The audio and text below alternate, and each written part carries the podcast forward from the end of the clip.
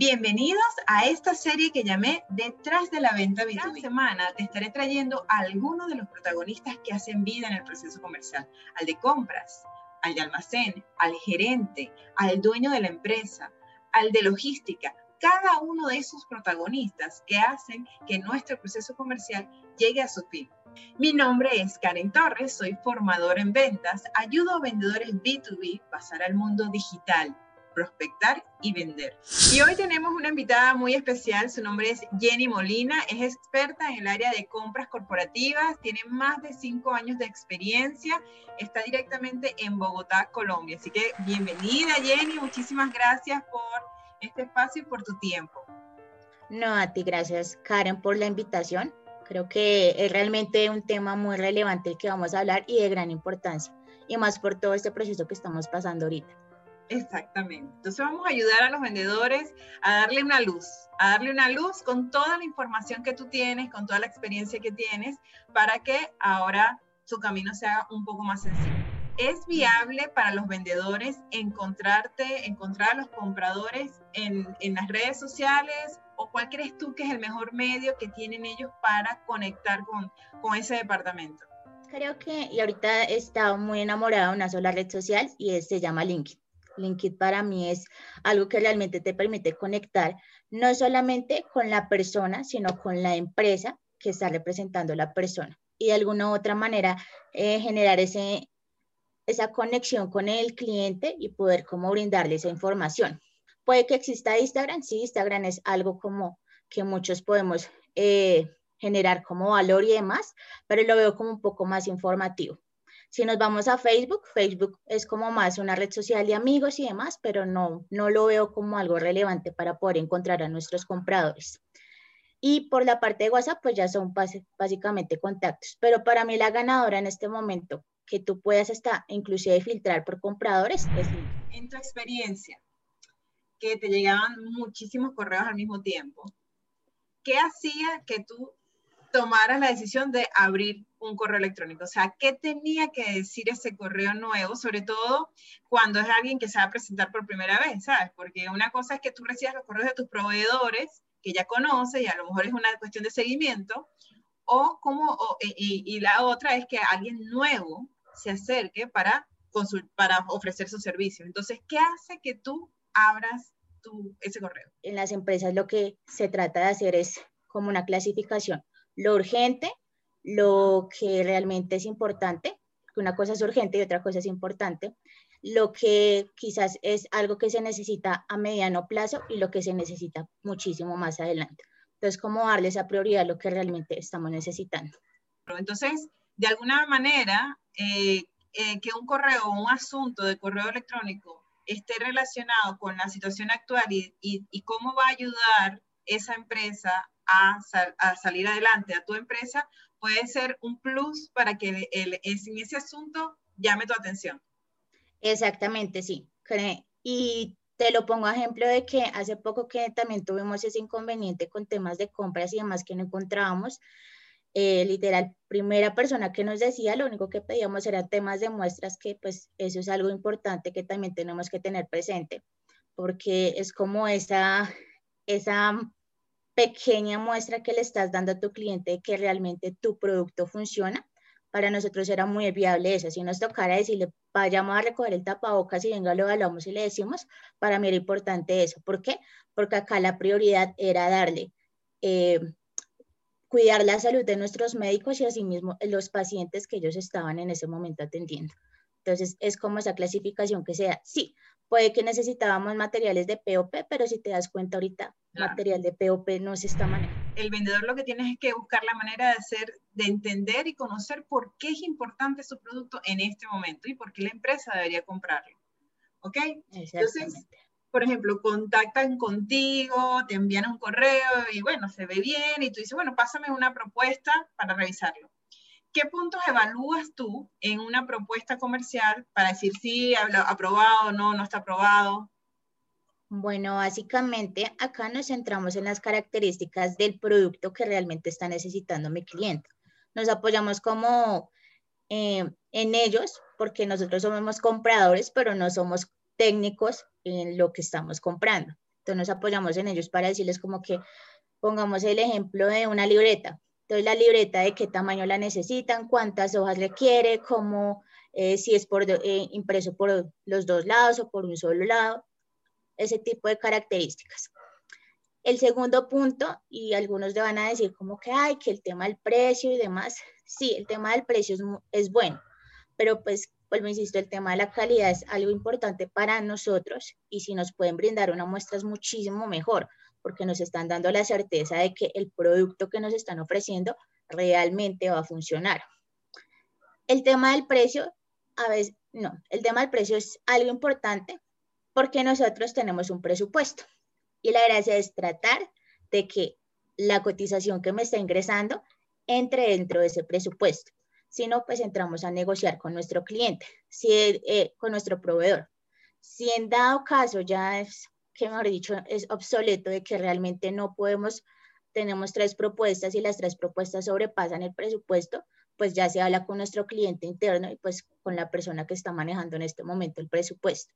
Pero la gracia es, si ya se tiene un presupuesto pactado, pues tratemos de cuidarlo, porque en este orden de ideas le estamos como generando un gasto mayor a la empresa al sobrepasarnos a lo que estamos comprando. El otro eh, tema y es que a algunos no les gusta el tema de los créditos, pero pues las empresas eh, creo que es algo importante que algunos no lo ven y es que imagínate tú pagando eh, a una persona de tesorería unas 100 facturas, unas 1000 facturas a, punta de anticipos.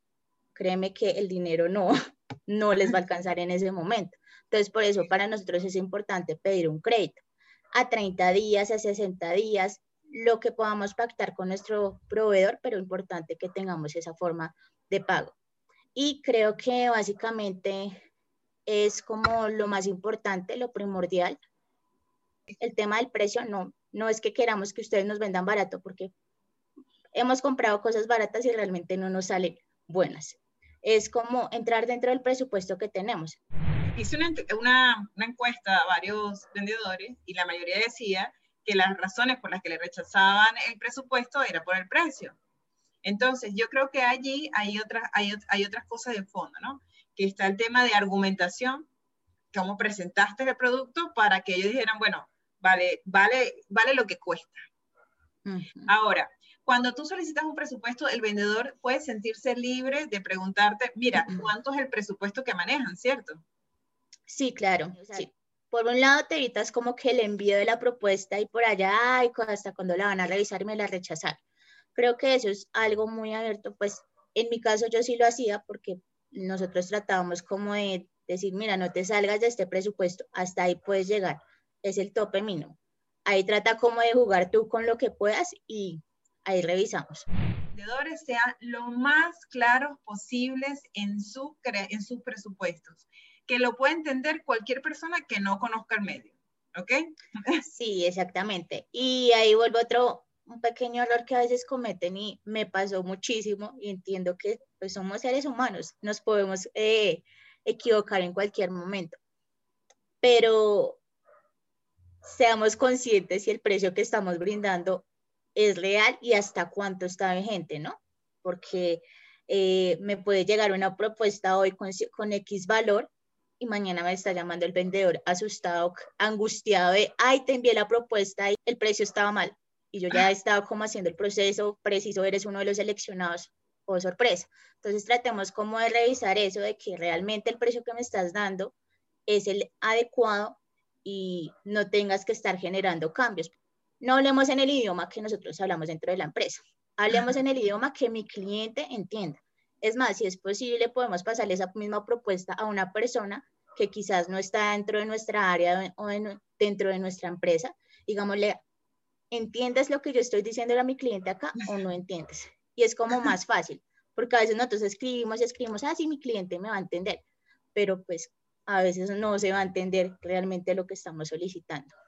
Exactamente, eso es súper, bien, bien importante. Así que déjenlo lo más claro posible, que ellos lo puedan entender y que este, no te rechacen, ¿no? Entonces pregunten cuál es el presupuesto que tienen, hagan una propuesta bastante clara de lo que, de lo que quieren hacer y este, el tema de corrección de los montos que colocan. O sea, analicen sus propuestas y no la envíen desesperada. Yo acepto, acepto que yo muchas veces cuando trabajaba en la otra empresa, mi jefe este, me, a veces me las revisaba porque si de la toro, ¿sabes? Como que era nada más usar la estructura, ta, ta, ta, ta, ta, ta, y las mandaba, y después veía, ay, ese que me faltó poner un ítem, o este, el monto final no cuadró con el monto de arriba porque el Excel se había movido. Entonces, miren, hay que detenerse porque es un doble trabajo, y al final, si, si el comprador no está como tan ilusionado con el producto, que además te hayas equivocado, como, ah, vamos a buscar otra, otra opción, ¿cierto? Exactamente. ¿Cuándo debería comenzar el seguimiento? Para mí lo ideal es más o menos 48 horas para revisar, porque más o menos es, hay las cosas que son urgentes, se necesitan dentro de 48, 20, dentro de 24, máximo 72 horas. Entonces ahí está como ese lapsito de tiempo para que tú revises si realmente tu propuesta entró dentro del presupuesto. bueno que pudieras llamar a tu cliente a, a revisar qué fue lo que ocurrió. Ok. Entonces, es, es importante que el seguimiento se haga por llamada telefónica, WhatsApp ahorita. Es la locura, pero sí. Porque a veces uno llega a tener ese WhatsApp literalmente lleno, pero no, créeme que también es un buen medio. Como que automáticamente uno ve la persona y si está el logo muchísimo mejor porque hay, ¿verdad? Que me enviaron tal cosa. Okay. Eso es como más fácil.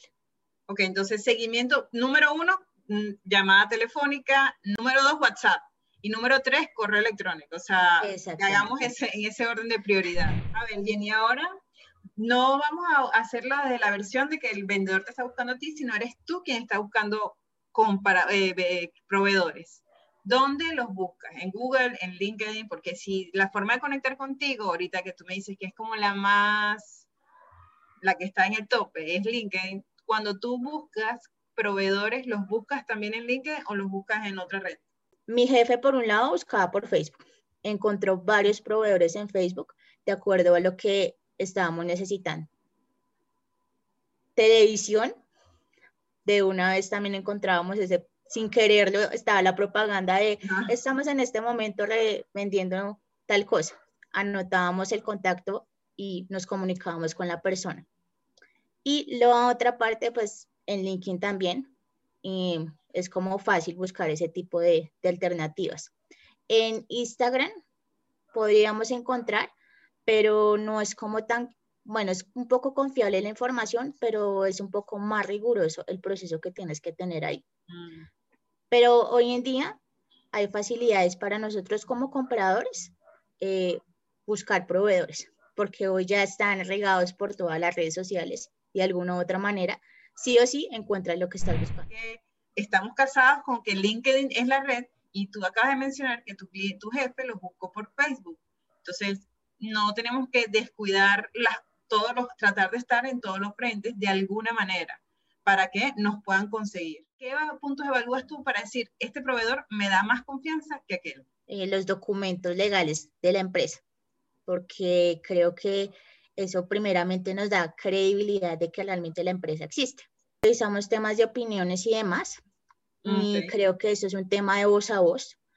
Acá hay varias empresas y, digamos, yo estoy en varias empresas que eran como, esto es como un grupo empresarial como tal, empresarial, digamos, de cinco empresas. Entonces, entre ah, todos, como que tratábamos de eh, ayudarnos con información de proveedores. Entonces, te pongo un ejemplo, eh, que acá Salud Total trabajaba con Audifarma. Entonces, ¿por qué no ensayan y evalúan Audifarma ustedes dentro de sus proveedores? Mm.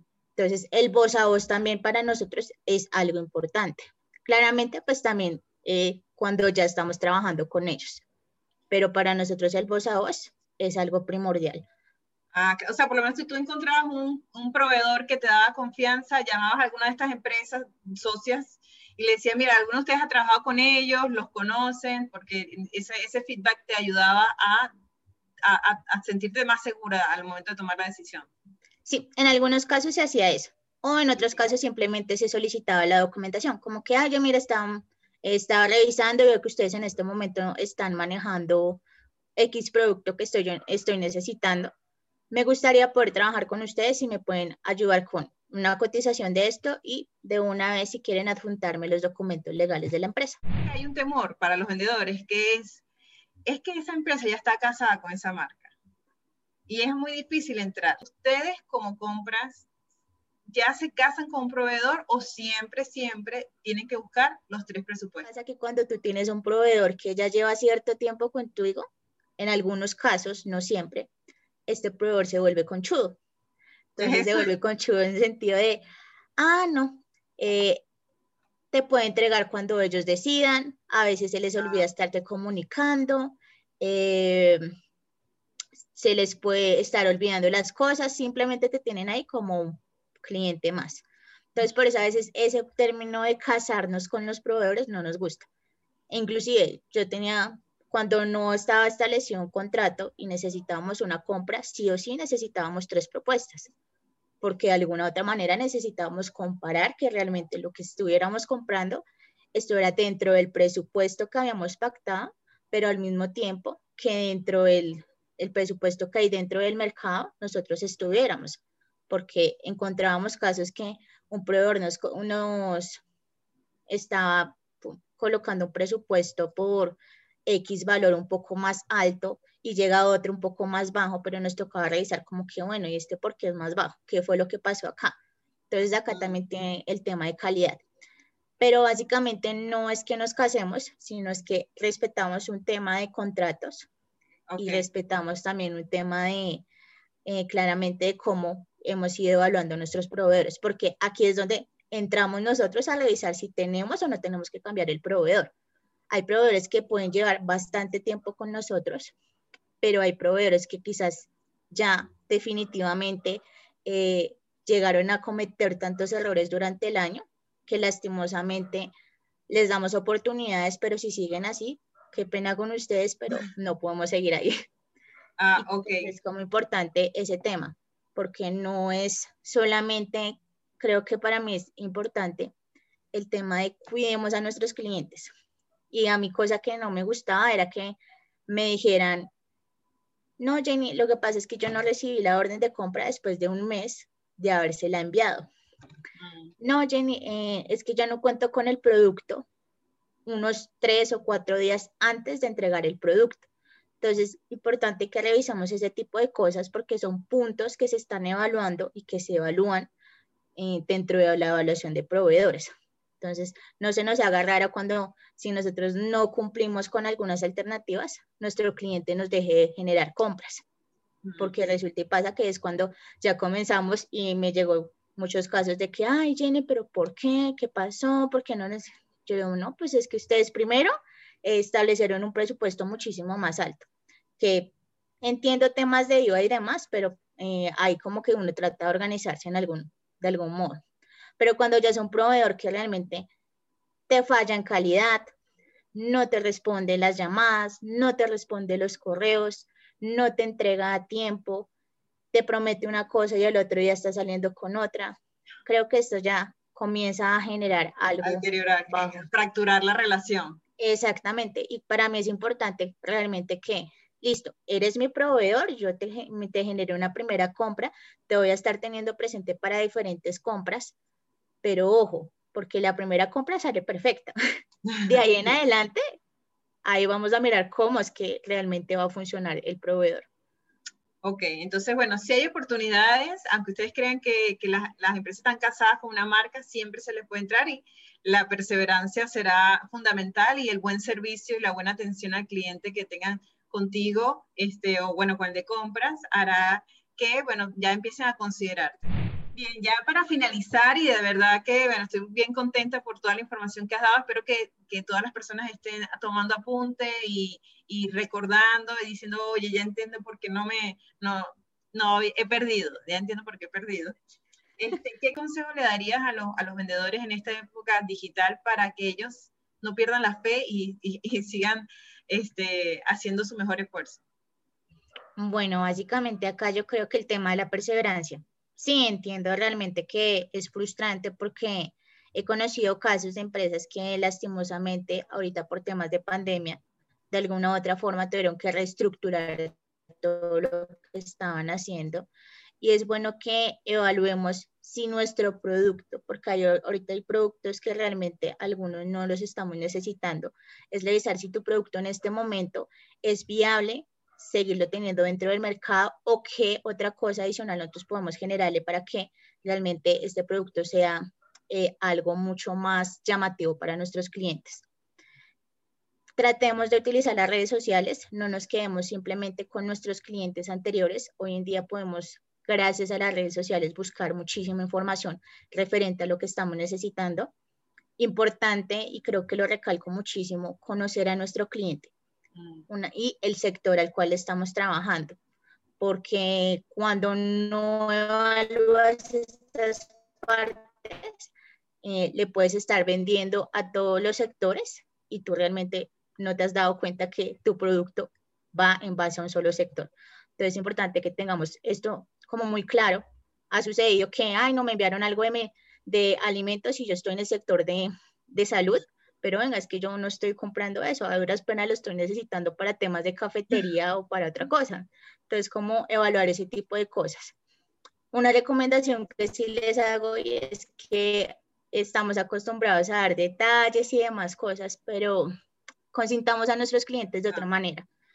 como tú lo decías, es bueno que un correo electrónico, hoy en día no es tanto el detalle material y lo estamos viendo y lo estamos evidenciando que hoy en día es muchísimo mejor llegar un correo electrónico de agradecimiento que tú llevarle la super ancheta con algo que...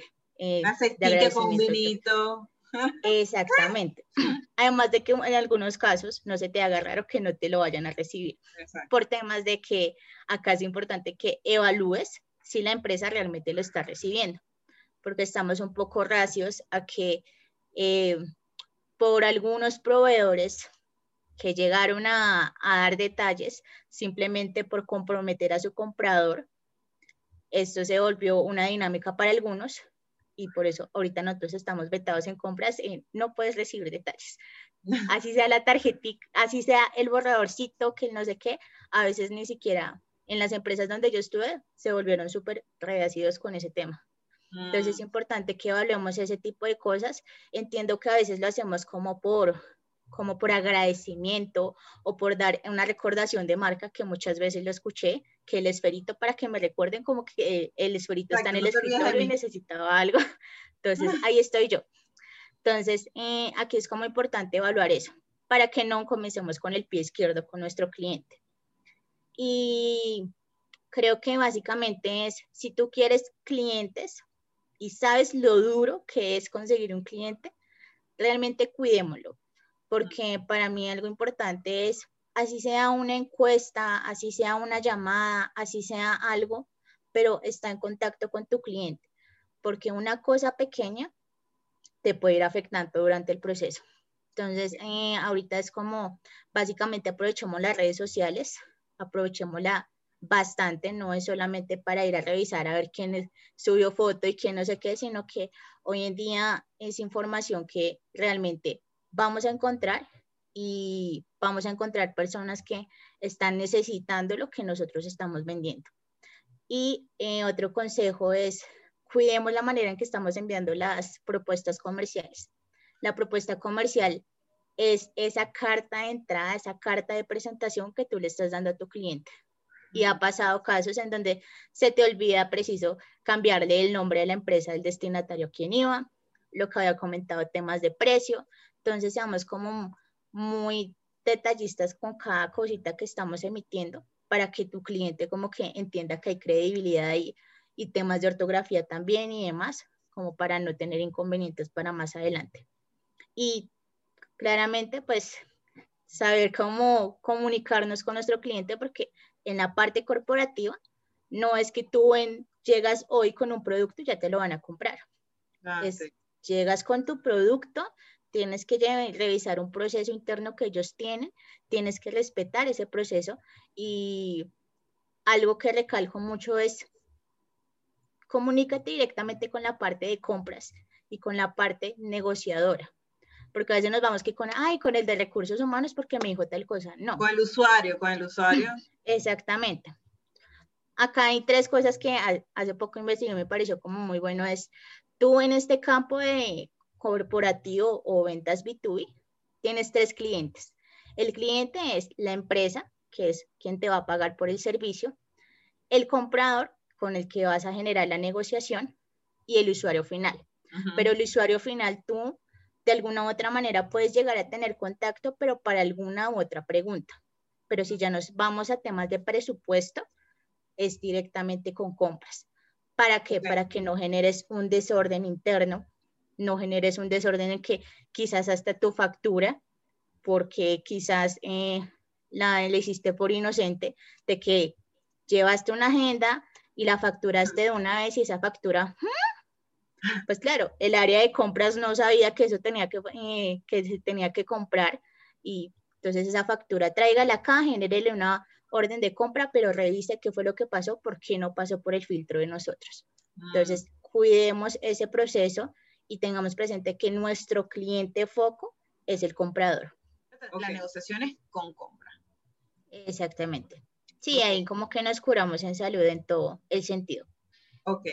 Bueno, muchísimas gracias Jenny por tu tiempo, por tu espacio. ¿Dónde, dónde te pueden encontrar? ¿En qué redes sociales estás? Este, ¿Cómo la gente puede contar contigo? Ok, listo, vale. En LinkedIn me pueden encontrar como Jenny Paola Molina Vuelvas y en Instagram y Facebook, que son donde subo más que todo contenido de valor como para explicar estos temas del por qué no debes hacer esto. En Instagram me puedes encontrar como soy JP Molina y en Facebook me puedes encontrar como Jenny Molina. En YouTube pues también lo manejo, que es una red social donde te doy como algunos consejos también pero aquí es básicamente a modo de, apoyarte en este proceso, porque algunos como que aún no han entendido que estamos en la parte de B2B y algunos como que todavía estamos allá perdidos como, ah, no, yo sí, yo le trabajo a empresas. ¿Y B2B qué significa? Y B2B no sé qué. Entonces es como que lo tengamos presente. Estamos trabajando en negociaciones B2B, que son negociaciones entre empresas. Y en YouTube pueden encontrar como eh, JP Molina. Ok, bueno, ya saben, ya lo anotaron. Espero que la información les haya gustado. Gracias, Jenny, por toda la información que nos acabas de dar. Para lo que hay detrás de la venta B2B, ¿qué es todo esto? Pues porque nos enseñan a vender. Pero, ¿y cómo está pensando el comprador? ¿Cómo está pensando en el almacén? Porque al final en la venta B2B todo el mundo vende. No solamente el vendedor, es el que despacha, es la que cobra, es la que va a pagar, porque al final toda la empresa se está comunicando con la otra empresa. Y si fue fácil encontrar a la de compra, si fue fácil encontrar a la de pago, si fue el despacho se hizo a tiempo, todo eso son puntos que check, check, check, check para una compra siguiente. Entonces, bueno, muchísimas gracias Jenny. Bueno, espero que les haya gustado. Nos vemos en el próximo capítulo.